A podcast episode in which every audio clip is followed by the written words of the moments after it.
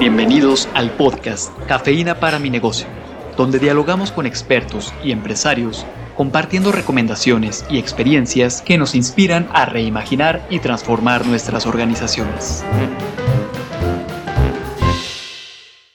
Una vez más estamos de vuelta a este espacio que es cafeína para mi negocio y lo prometido es deuda, ¿no? En este momento, si no han escuchado el episodio anterior con Josefina Robles, es una gran invitación para que se tomen una pausa, escuchen el episodio anterior y nos vayamos directamente a este. Josefina, una vez más estás con nosotros, eh, un placer recibirte y bueno, hablábamos un poquito de estas opciones, ¿no? De lo que significaba eh, hacer economía más que de manera distinta, como integrar acciones desde otra mirada.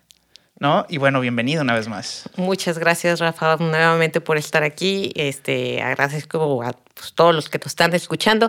Y si no oyeron el episodio anterior, hacemos un mini repaso, ¿no? Entonces, hablábamos este, que hay veces que, que, nos gusta pensar como muy de forma dicotómica, ¿no? O blanco o negro, o frío o calor, capitalismo o socialismo. Y, y, y no se trata de eso en todo caso sería Estado o mercado, ¿no? Una economía liderada por el mercado o una economía liderada por el Estado, ¿no? Que son cuestiones autoritarias y que se designa quién produce, cuánto produce y para quién produce desde un escritorio, ¿no? Pero ese no es el caso. Otra cosa que decíamos muy importante era eh, busquemos algo que nos haga sentido. ¿No? Y en estas alternativas que nos hagan sentido hay un abanico muy grande de colores, de opciones, que van desde la producción, la forma en que consumimos, la forma en que comercializamos, ahí está toda la corriente de comercio justo, pero también la forma en que financiamos los proyectos y ahí está toda la banca social y también las finanzas éticas, ¿no? Entonces, si nos vamos con las diferentes eh, eh, esquemas, podríamos iniciar con algo que nos dé, y que Carla nos decía mucho en la sesión pasada, es que nos dé sentido. ¿Cuál es el propósito de mi negocio? ¿no? Entonces ahí hay una invitación tal cual del padre Satirka, ahora que en verano tuvieron el rector del ITESO, que tuvieron un congreso ahí para la construcción de la paz, donde nos invitaban a que las empresas actuaran de forma ética, por supuesto, pero buscando el bien común. Entonces, él nos invitaba a redefinir el concepto de éxito.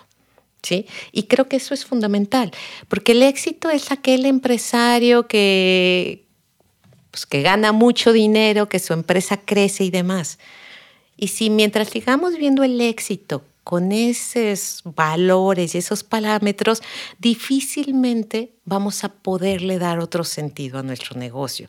Entonces aquí la invitación es a que cada quien redefina qué es su éxito. Luego decimos, bueno, es que la empresa es como mi familia. Pues realmente le dedicas 10 o 12 horas de tu día a estar ahí. Bueno, si es como tu familia, ¿cómo te gustaría que estuviera tu familia? ¿no? En dónde ingieren sus alimentos, cómo llegan a tu casa, ¿no? Entonces empiezas a redefinir esta cuestión del éxito. Entonces hay y unos de los primeros movimientos este, son esas empresas con propósito, ¿no? Entonces, desde los años 70 en Estados Unidos inician estas empresas que le llaman con propósito, que tienen una triple cuenta de resultados. Entonces, sí, sí tengo mis resultados financieros, pero también tengo mis resultados sociales y mis resultados ambientales. ¿Sí? Y en estos resultados tengo que definir cuál es la forma en la que quiero llevar mi negocio, ¿no? Entonces, quiero llevar un negocio donde mis trabajadores lleguen de forma segura al sitio de trabajo. Entonces, yo proveo servicio de transporte o contrato a personas que vivan a tantos kilómetros a la redonda de, mi, de, la planta. O sea, ¿qué, ¿qué, principios quiero privilegiar? El abrir las oportunidades para todos implica que igual y un trabajador se tarda una hora, hora y media o dos horas en el transporte público a llegar. Eso actúa en detrimento de la calidad de vida del trabajador, ¿no? Entonces, empiezas a definir cuál es el propósito de tu empresa más allá de vender un bien o un servicio que satisface una necesidad por la cual tú también satisfaces tus necesidades porque eso te da ingreso para mantener a tu propia familia, ¿no?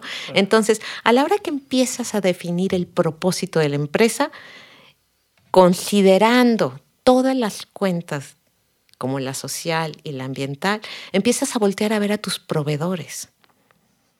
¿Sí? ¿Qué, ¿Qué proceso siguen tus proveedores? Porque es muy fácil decir que tú haces las cosas bien, pero no te importa qué hay antes y qué hay después, porque entonces el, el, el círculo completo de, la cadena de valor de la empresa no está, no está alineada con tu propósito de empresa, ¿no? Entonces hay, y de, igual y esto es para otro podcast, pero ahí dejamos abierto todo este, este empresas con propósito, hay, un, hay varios mecanismos que te permiten acceder a ello, uno que a nosotros nos gusta mucho es Sistema B, a partir de 2006 crean B-Lab y B-Lab tiene un cuestionario que, que, yo los invito a hacerlo, es de forma gratuita, libre, porque nada más, sí, porque nada más al contestar el cuestionario te das te abre la imaginación, este, la creatividad para ver, oye, nunca había pensado en esto. ¿No? Entonces, esa es una forma de empresas con propósito. Hoy hay otro modelo muy grande que se está desarrollando a nivel mundial que se llama Purpose, tal cual, propósito. El capítulo latinoamericano está ya creciendo mucho este, y ellos son más bien una fundación. Y lo que te ayudan es este, a través tal cual también de acompañamiento, de consultoría y demás, es a que tú encuentres el propósito de pero mucho es esta forma de que el empresario sea responsable de su propio capital, ¿no? Entonces, hay cuestiones de gobernabilidad, de transparencia de las empresas que nos invitan a trabajar diferente. Hay veces que una empresa que es pública, que cotiza en bolsa o que tiene unos socios accionistas que nunca los vemos, entonces no conocen la operación, toman decisiones sobre la operación, ¿no? Y esas decisiones afectan la forma en que los trabajadores, los administradores y todos los demás hacen sus trabajos, ¿no? Pero ellas no están. Entonces, una de las recomendaciones de esta Fundación Propus es tal cual que, que las decisiones se tomen solo por gente que sí labora en la empresa, ¿sí? A cualquier nivel, ¿sí? Pero no por externos que son dueños solo del capital accionario, ¿no? Entonces, este, vas avanzando a cómo se ve la gobernabilidad de una empresa. ¿no? Hay algunos otros modelos que ya nos hablan más, este, pues, hay muchos de la economía circular, de cómo reincorporamos desde el diseño del producto, cómo hacemos que sí sea circular.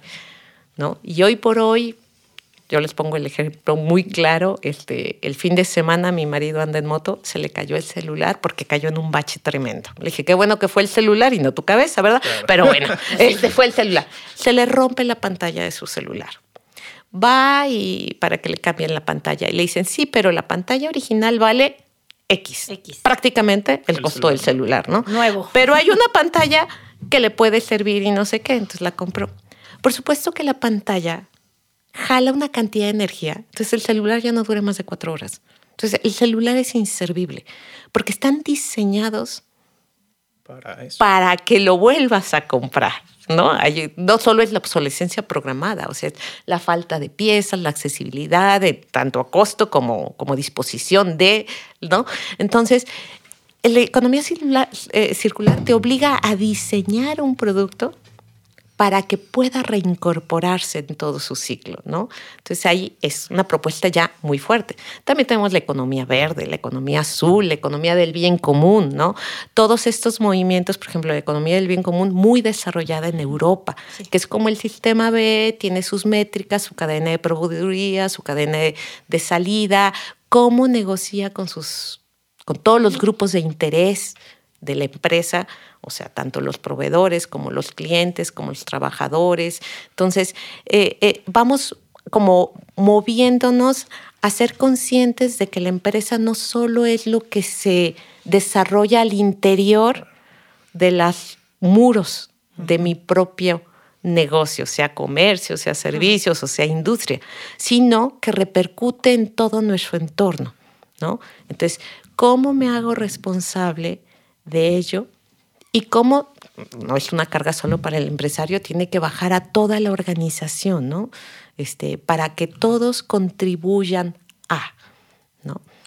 Creo que rescato algunos puntos eh, que voy a ir poniendo sobre la mesa de esto que nos compartes, José, que es uno, a ver, hay una necesidad eh, inherente de poder voltear a ver de manera distinta y no necesariamente radicalmente distinta, pero de incorporar otras, otras formas de hacer, ¿no? Otras formas de, de, mirar, otras, otras formas a lo mejor de pensar el, cómo, el cómo estamos haciendo las cosas, ¿no?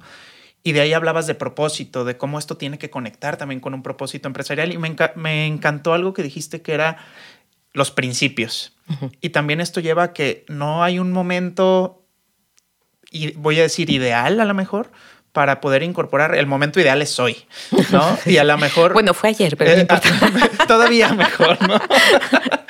pero, justo es, oye, si estás empezando un proyecto, pues empezarlo desde una manera distinta puede cambiar justamente el desarrollo y el impacto del mismo, ¿no? Si ya llevo 10 años operando mi empresa, eso no, no me limita a poder ir incorporando algunas acciones, ¿no? Ya mencionabas algunas muy puntuales como es eh, oye, ¿qué tan lejos viven los colaboradores de mi empresa?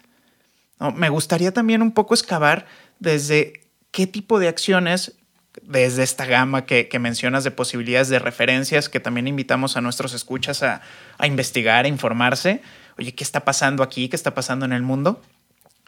¿Cómo poder ir incorporando, cómo poder ir llevando a la práctica estas acciones que a lo mejor paso a pasito podemos ir transformando la forma en que vivimos personalmente y la forma en que vivimos nuestras organizaciones.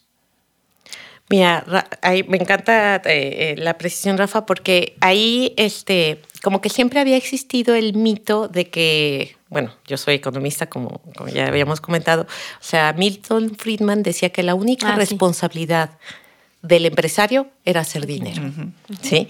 Y cómo eso ha ido cambiando. Entonces, e, esta esta forma de definir el éxito implica este, ser consciente de que para que tú tengas un proceso de, desarrollo, tu empresa pueda crecer, y tiene que ser como eh, holístico, con todo, buscando el bienestar de todos. Yo te diría, hay que buscar qué sí me hace sentido. Yo insisto, nada, o sea, a la fuerza como dicen, ni los, zapatos, entran. Entonces hay que buscar qué me hace sentido. Me hace sentido, por ejemplo, hay todo un modelo que, que de empresas que retribuyen a sus colaboradores de acuerdo a las necesidades de ellos. Y hay una de ellas aquí en, en, en, Jalisco y está en Guadalajara, ¿no? Y Opera es una agencia de marketing tal cual que opera diciendo, bueno, yo tengo a Carla y a Rafa, pero uno de ellos dos tiene una persona con capacidades diferentes o una discapacidad severa. Entonces, la consideración es horarios compactos, home office o una retribución superior. Y ahí nos cuesta mucho trabajo porque entonces Rafa va a decir, ¿y por qué a Carla le pagan más por el mismo empleo, no? O por el mismo puesto.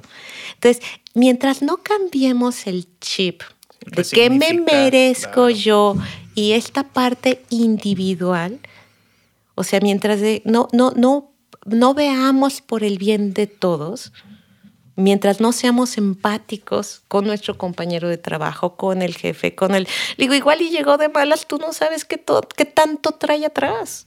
O llegó tarde, pero viene agobiadísimo porque le pasó ABCD. Entonces, mientras no cambiemos ese chip y los criterios con los que medimos la productividad y esos estándares a los que nos sujetamos como empresas, o sea, digo, pues difícilmente se va a poder avanzar, ¿no? Entonces, sí es como, decías tú bien, eh, informarse un poco más, buscar qué nos hace sentido, escuchar el podcast Cafeína para tu negocio, para los siguientes capítulos, y, y, este, y poder ir avanzando en esta forma de qué le hace sentido. Hay una regla de oro que, siempre dicen desde preescolar, bueno, yo la conocí en preescolar, y es no hagas lo que no te gustaría que te hicieran. Entonces, yo sí los invito a pensar, ¿cómo no me gustaría que me tratara en algún lugar? Cuando llegas a un restaurante no te gusta que te atiendan mal, que esté enojada, que tenga prisa. Tú no sabes si el zapato le, está lastimando, si trae un callo o si trae un problema durísimo atrás, ¿no? Entonces, tratar de aplicarlo esto a mi negocio, ¿sí? No, no solo pensando en la rentabilidad financiera, sino en que el negocio es una gran familia y como familia tenemos que avanzar. ¿Sí? Eh, en la rotación de personal y además yo siempre les pregunto, con esto cierro, pero ya, me hicieron la margen de, un minuto. Digo, una persona con la que yo eh, normalmente compro tamales afuera de una farmacia conocida, afuera de siempre de esa farmacia hay tamales, ¿no? Y estaba muy agobiada con mucha gente y le decía, bueno, ¿qué pasó? Me dice, no, es que la, la capacité casi tres meses y, y se fue. Le digo, ¿y por qué se fue? No sé, nada más dejó de venir. Le digo, le hubieras preguntado, porque igual y se fue por 50 pesos al día o por 20 pesos a la semana. O sea, pregúntale pregúntale. ¿Sí? Y lo más seguro es que la rotación de tu personal sea menor a la hora que los tomas en cuenta.